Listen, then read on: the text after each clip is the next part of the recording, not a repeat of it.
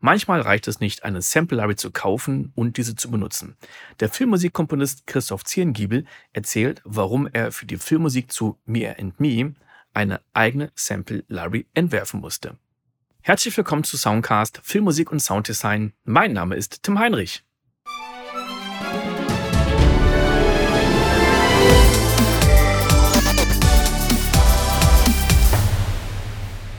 Ja, dann lass uns doch mal zur Flöte gehen. Da hast du gesagt, da gibt's doch was. Äh, genau, also die Flöte, ich habe ähm, bei dem Projekt äh, mir auch einen, einen äh, äh, Sounddesigner geholt, sozusagen. Der hat mir mit den Synthi-Sounds ein bisschen geholfen, mhm. Ähm, hat mir da ein paar Patches programmiert und die Flöte äh, ist quasi eine Sample-Library, die ich selber aufgenommen habe und ähm, also aufnehmen habe lassen, mehr oder weniger, und, und dann eben programmieren habe lassen. Und ähm, weil das ein Sound ist, den ich schon immer irgendwie haben wollte und äh, habe mir das immer versucht, aus Sample Libraries, die es gibt, zusammenzubauen. Und ähm, hab, war aber nie zufrieden und deswegen ähm, haben wir eben diesmal den Sound, äh, äh, habe ich mir dann selber erzeugen lassen sozusagen und aufgenommen und programmieren lassen. Und wir werden den dann auch bei Film Release äh, als, als äh, ähm, Sample Library dann veröffentlichen. Mhm, cool zusammen, zusammen mit äh, äh, Sonora Cinematic, ich weiß nicht, ob du den kennst, äh, aus, ähm, aus Edinburgh, nee. so eine Ein-Mann-Firma. Der hat jetzt gerade Poiesis Cello rausgebracht. Kenn ich auch nicht. Nie gehört. Musst du mal auschecken, das ist ziemlich cool. Also eine Solo-Cello-Library, die so, so, so mehr auf Text, äh, Texturen angelegt ist. Ich guck gerade mal. Äh, wie heißt der Hersteller nochmal? Sonora Cinematic. Sonora Cinematic. The Art of Sound. Ach ja, so. Und da sehe ich auch das Cello schon. Genau. Poises heißt es, glaube ich. Poiesis, genau. Genau. Und ähm, nee, kenne ich in der Tat noch gar nicht. Mal direkt hier abspeichern in meinem Ordner Sound Libraries. Genau, der hat eben auch äh, viel, äh, die, diese ganzen Sounds für Gothic, äh, äh, wie, wie heißen sie? Ähm, Gothic Instruments oder so. Mhm. Ist auch von ihm. Kenn ich, kenn ich auch noch nicht. Jetzt sehe ich aber gerade das, das Cello. Ich weiß ja nicht genau, was das macht. Kostet 82 Pfund, also wahrscheinlich knapp 99 Euro oder sowas. Ja. Und die, ja, gucken wir erstmal, was, was macht das? Hier steht We Love Organic Textures. Man, da kannst du uns vielleicht auch gleich noch einiges zeigen. Es gibt ja auch ein paar YouTube-Videos. Genau, es gibt Textures und ein paar Shorts und die anderen Sounds, die hat, sind Magnetism. Das ist anscheinend hier was genau. ganz anderes. Synthetische Sachen, genau. Mhm. Äh, Dronar. Okay. Dronar, genau, das meinte ich. Das sind die, die Dronar-Series. Dann Modular Explorations. Wow, hier gibt es ja einiges. Aber bei Dronar, da gibt es eine 8, 12, 14 Libraries insgesamt. Aber ich glaube, das eine, das ist auch irgendwie ein Bundle oder sowas. Die kosten meistens so 49 Pfund. Und die Journal Meister Session 257. Interessant, werde ich mir mal angucken. Guck mal an, ja, das ist echt cooles Zeug. Super, danke dir für den Tipp.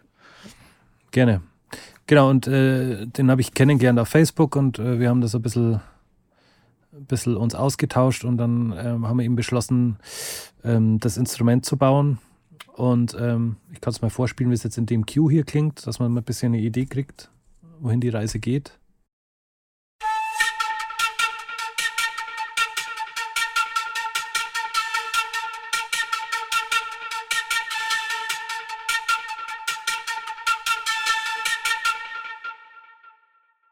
Sehr genau. cool. Es sind äh, so ähm, eine Mischung aus Staccato, äh, Tenuto, Marcato Samples mit verschiedenen Flöten. Also in dem Fall eine Kaval, eine, eine bulgarische ähm, Flöte ist das so eine äh, ähm, relativ große Holzflöte.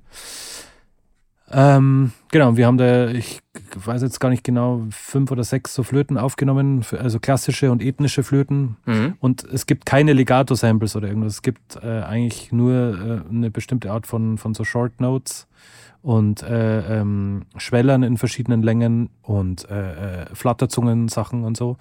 Äh, und eben ein paar Effektsachen, zu denen ich jetzt noch nicht zu viel sagen kann, weil ich noch nicht genau weiß, was dann am Ende landet in der Library. Mhm. Und ähm, genau, hier siehst du auch, das ist noch das sehr roughe Interface von der Version 1.0, die ich jetzt im Film verwendet habe. Mhm. Weiß nicht, wie tief wir da jetzt einsteigen wollen, aber ich habe da eben eine, eine, eine, spezielle Vorstellung gehabt, wie das auch gelayoutet werden muss. Wie du hier siehst, das sind quasi die, die äh, ähm, verschiedenen Artikulationen hier in der Mitte. Das heißt, man geht vom mittleren C aus, äh, hat man zwei Tasten, die, die die kürzesten Noten bedienen. Ja. Dann geht man äh, eine Note nach oben und nach unten zum A und zum D, die nächst längere. Und dann nochmal eine Note nach außen, noch eine längere. Mhm. Und, und mit, einer wenig, mit weniger Attack. Und dazwischen sind eben die Schweller in verschiedenen, auf den schwarzen Tasten in verschiedenen Längen. Ah, ja, das macht Sinn. Also hier äh, quasi Schweller verkehrt rum, also äh, äh Forte Piano und auf der anderen Seite ja. ähm, quasi ein Schweller. Und so kann man das dann sehr gut spielen, ähm, perkussiv. Und auf der linken Seite ist dann so wie ein bisschen wie bei den Output Libraries, habe ich mir das abgeschaut, kann man dann eben ähm, die verschiedenen äh, Tonhöhen einstellen. Also ich kann hier einfach spielen.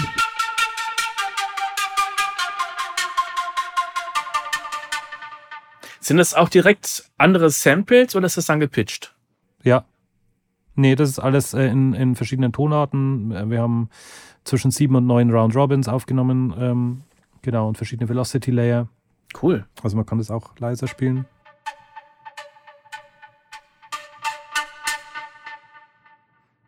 Verändert sich auch die Obertonstruktur, das ist immer ganz spannend. Sehr schön. Genau. Das, das ist cool. Also, dass ihr das auch mit verschiedenen Samples aufgenommen habt und es nicht nur nach unten gepitcht wird, gibt es ja manchmal auch. Ne? Genau, das wollten wir erst machen, aber es ist ja bei diesen Sachen ist es, ist es ja relativ wenig Zeitaufwand. Ja. ja. Also es ist mehr Editieraufwand, aber diese kurzen Sachen zu spielen, wir haben das auch nicht in einem großen Studio aufgenommen. Es hat auch alles, siehst du hier, zwei Mikrofonpositionen und deswegen war das relativ schnell machbar sozusagen. Ja. ja. Und das wollte ich auch so haben, ja. Dass einfach die bessere Qualität ist. Aber es ist, macht echt Sinn, sich da jemanden dazu zu holen fürs, fürs Programming. Gerade wenn man es dann auch mal irgendwann verkauft. Ne? Ja, also ich könnte das, ich habe noch nie im, im Kontakt irgendwie was Größeres programmiert oder so mit Round Robins und so, das kann ich gar nicht, ja. Mhm. und, äh, und wir waren dann auch schon mitten in, in der Kompositionsphase, da habe ich dann noch mit, mit mich äh, mir ausgeholfen mit, äh, das glaube ich hier noch drinnen, habe ich mir aus Spitfire Samples was gebaut, äh, Andy Finden Kitback.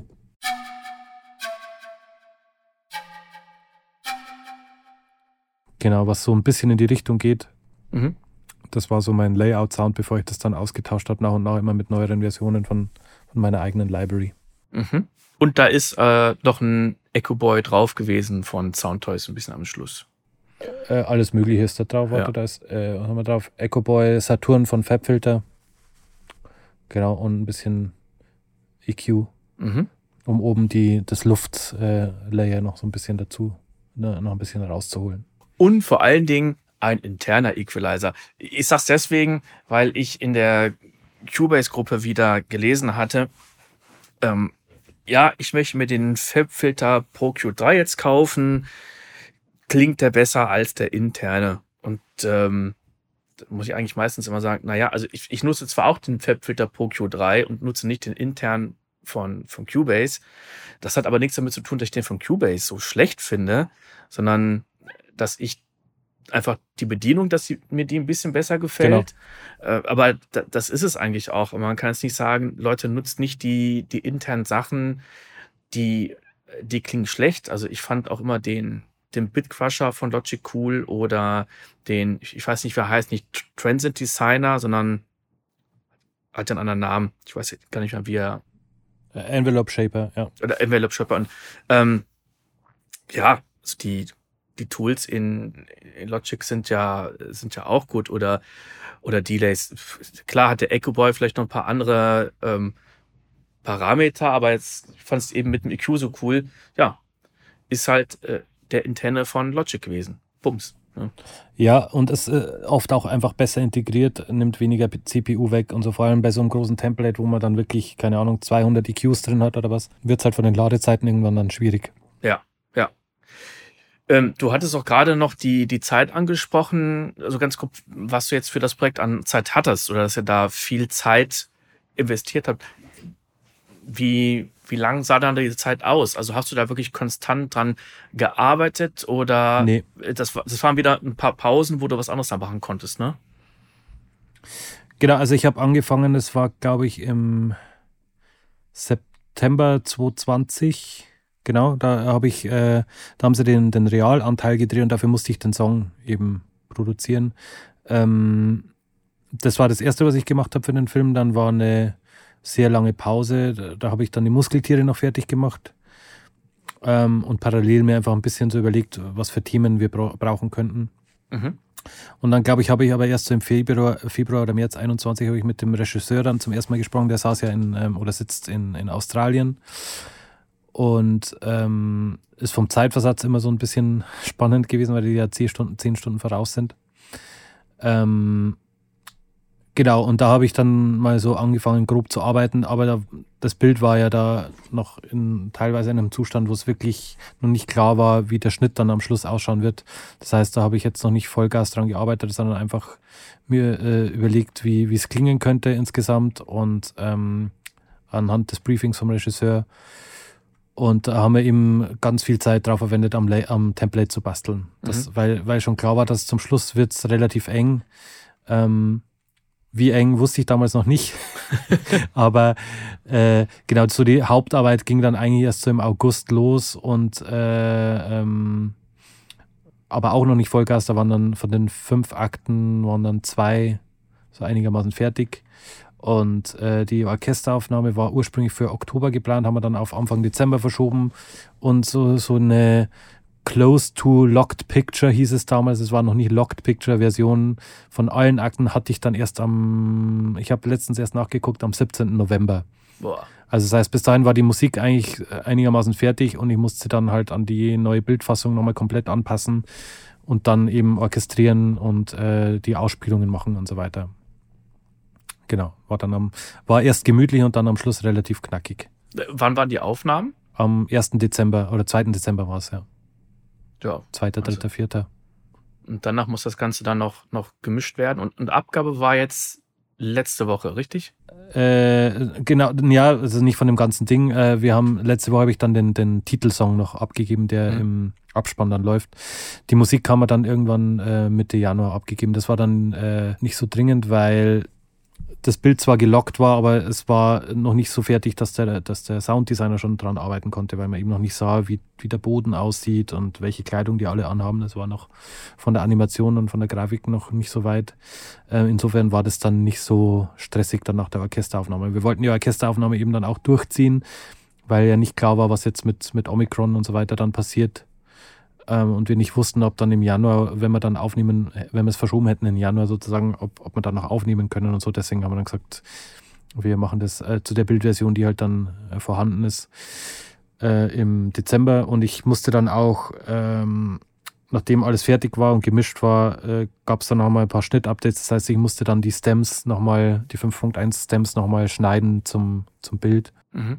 Aber genau, es ging eigentlich relativ gut, weil der, der, der Cutter eben auch ähm, sehr musikalisch war, da sehr geübt drin war und ähm, das sich meistens immer sehr musikalisch und einfach lösen ließ, Ach, super. das zu schneiden.